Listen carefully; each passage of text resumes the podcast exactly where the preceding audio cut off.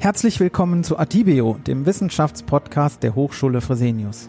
Einmal im Monat wollen wir ab jetzt Fragen und Probleme des Alltags im Gespräch mit unseren Experten besprechen, den Dingen auf den Grund gehen und den ein oder anderen praktischen Tipp mit auf den Weg geben.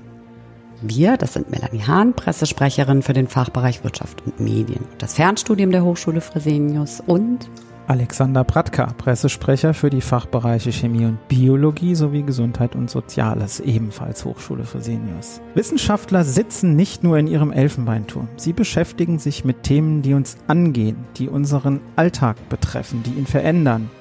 Nicht immer ist es für den Laien leicht verständlich, um was es dabei geht. Da wollen wir Licht ins Dunkel bringen. Atibeo, das kommt aus dem Lateinischen und heißt, ich wende an. Also es geht um Forschung, die immer einen Praxisbezug hat. Spannende Fragen sind zum Beispiel, wie sauber ist unser Wasser? Wo kommt schlechte Laune her? Was können wir gegen sie tun?